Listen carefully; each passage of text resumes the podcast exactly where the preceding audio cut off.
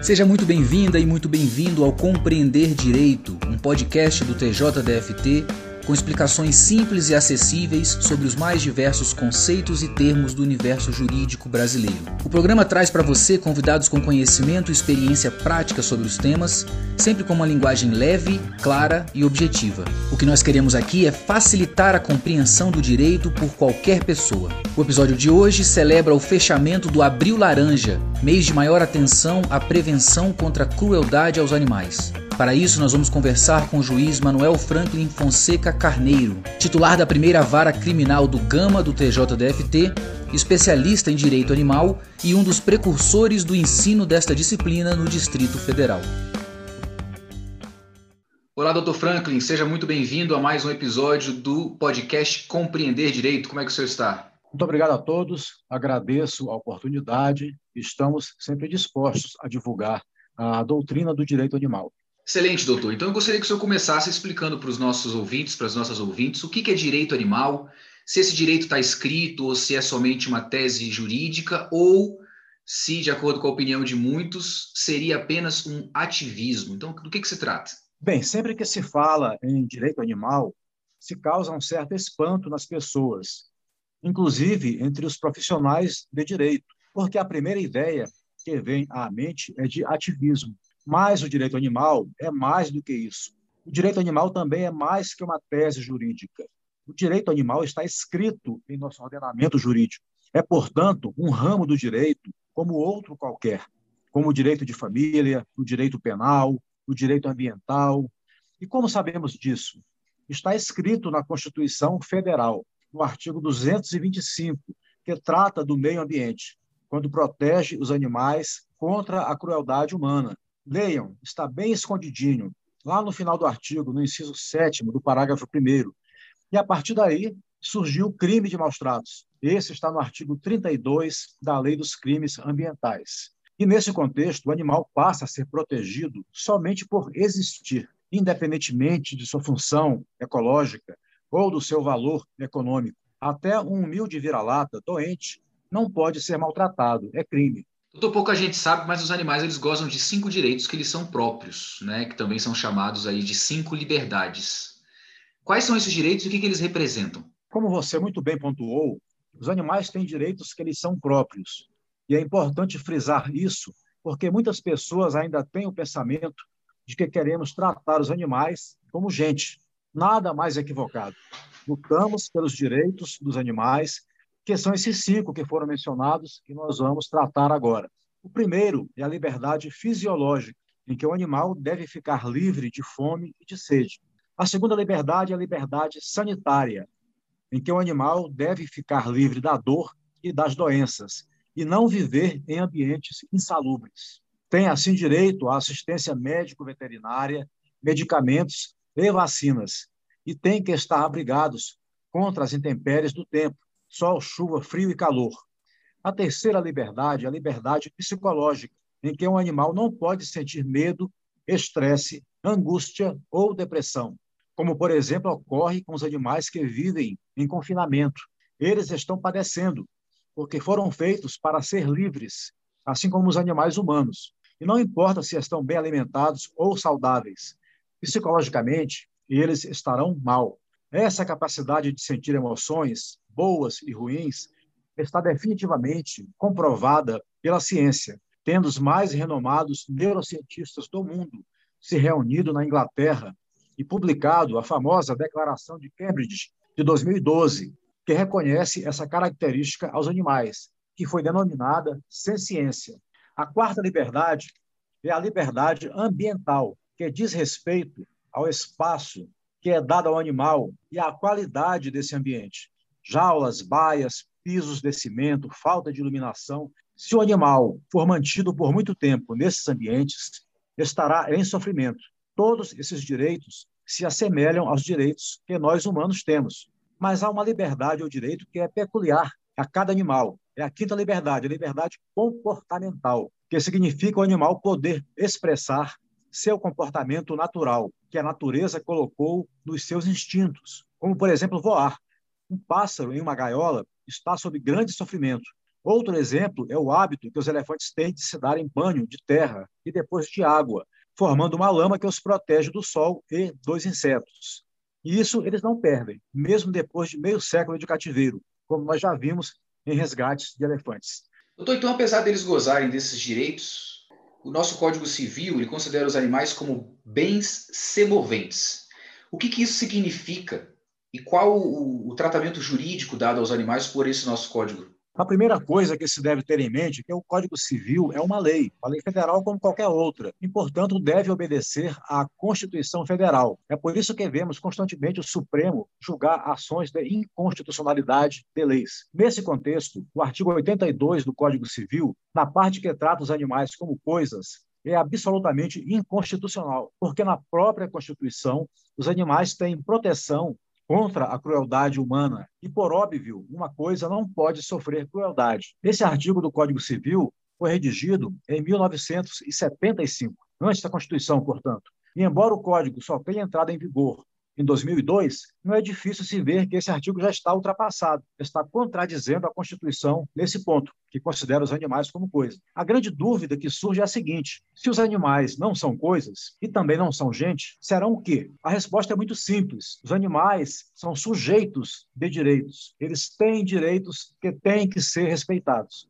não podem sofrer maus tratos. E isso se aplica a todos os animais em território nacional, conforme definido na Lei dos Crimes Ambientais, inclusive para os animais de produção, gado, suínos, aves. Estes animais, por exemplo, eles podem ser abatidos para o consumo, mas nesse abate não podem ter sofrimento físico e nem psicológico, havendo até uma instrução normativa do Ministério da Agricultura nesse sentido. Em conclusão, os animais jamais podem ser considerados como coisas. Também não são humanos, mas são seres que têm direitos a serem respeitados. O atual artigo do Código Civil, que nós mencionamos, deve ser interpretado em conformidade com a Constituição. Gente está falando sobre Código Civil, falando sobre lei. Atualmente tramita no Congresso Nacional o projeto de lei 6054, data de 2019, que, sob o fundamento da ciência, que inclusive o senhor já mencionou, visa alterar a natureza jurídica dos animais como bens semoventes. Então, eu gostaria que o senhor explicasse dos nossos ouvintes o que, que significa sem ciência animal e o que, que vai mudar na legislação caso esse projeto venha a ser aprovado. Sem ciência animal, como já falamos, é a capacidade que os animais têm de sentir o que lhes ocorre. E esses sentimentos são originários de estímulos físicos e psicológicos. E são bons ou ruins, de acordo com a percepção do animal, e não de acordo com nossas crenças ou nossos interesses. Em síntese, ciência é a capacidade dos animais de experimentar sensações boas e ruins. As pessoas precisam se conscientizar que os animais também sofrem. Esse projeto que você mencionou e outros da espécie em tramitação nas casas legislativas visam exatamente possibilitar aos animais terem seus direitos respeitados, poderem defender seus direitos na justiça, irem aos tribunais, evidentemente representados por seres humanos, protetores individuais ou ONGs de proteção animal, e não mais serem tratados como coisas, que não têm direito nenhum. E nem haveria necessidade de modificação nas leis.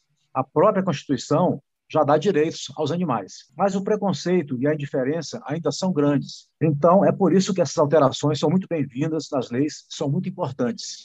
Doutor Franklin, no ano passado, a Lei 14.064 aumentou a pena para o crime de maus tratos a animais, tendo por base aí a curiosidade de que a lei aumentou essa pena apenas nos crimes praticados contra cães e gatos. O senhor pode explicar como é que a legislação define esse crime e quais as alterações trazidas por essa lei?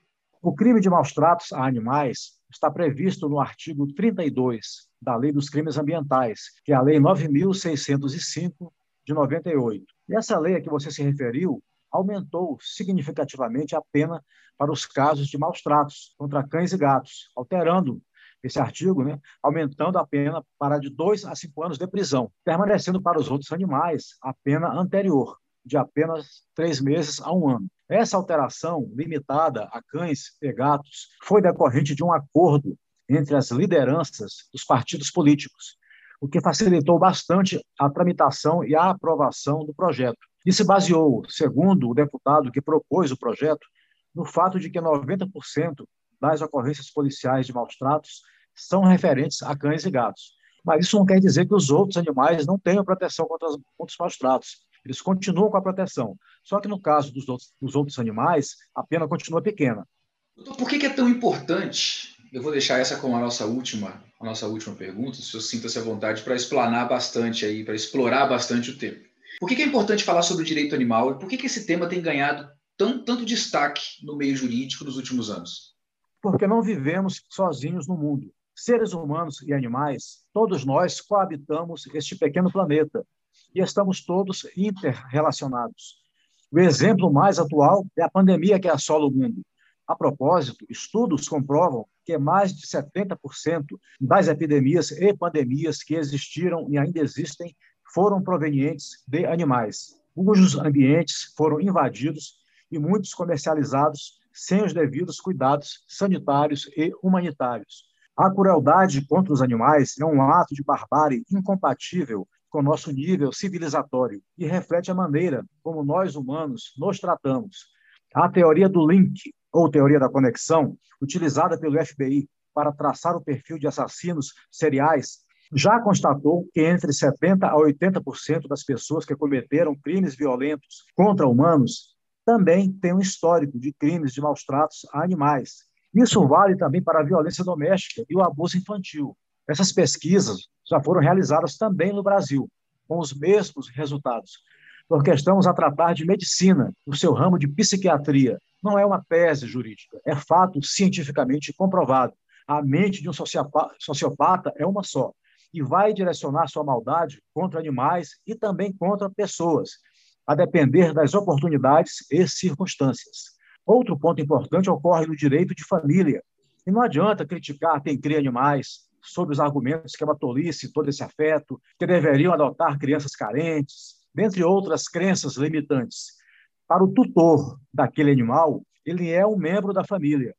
Há uma forte relação de afeto entre os animais e seus tutores. E esse reconhecimento deve ser acompanhado pelo direito. Em uma análise retrospectiva, no início, a família era originada exclusivamente da união entre um homem e uma mulher. Depois passou a ser o afeto a base da família. E aí passou-se a considerar família a união entre pessoas do mesmo sexo ou entre transexuais. Falta agora estender esse conceito para as famílias que têm animais de estimação. E é por isso que lutamos para que as causas envolvendo guarda de animais sejam resolvidas nas varas de família, porque nelas há profissionais vocacionados e capacitados para desvendar as complexas relações afetivas presentes na mente humana. A análise não pode ser simplesmente de prova documental. Bom, finalmente, temos o direito de vizinhança. É comum um, o conflito entre vizinhos em decorrência de animais domésticos. E em muitas convenções e regimentos internos de condomínios, a expressa proibição de se criarem animais domésticos em suas unidades, mas o STJ, Superior Tribunal de Justiça, já decidiu recentemente que essa proibição genérica é ilegal.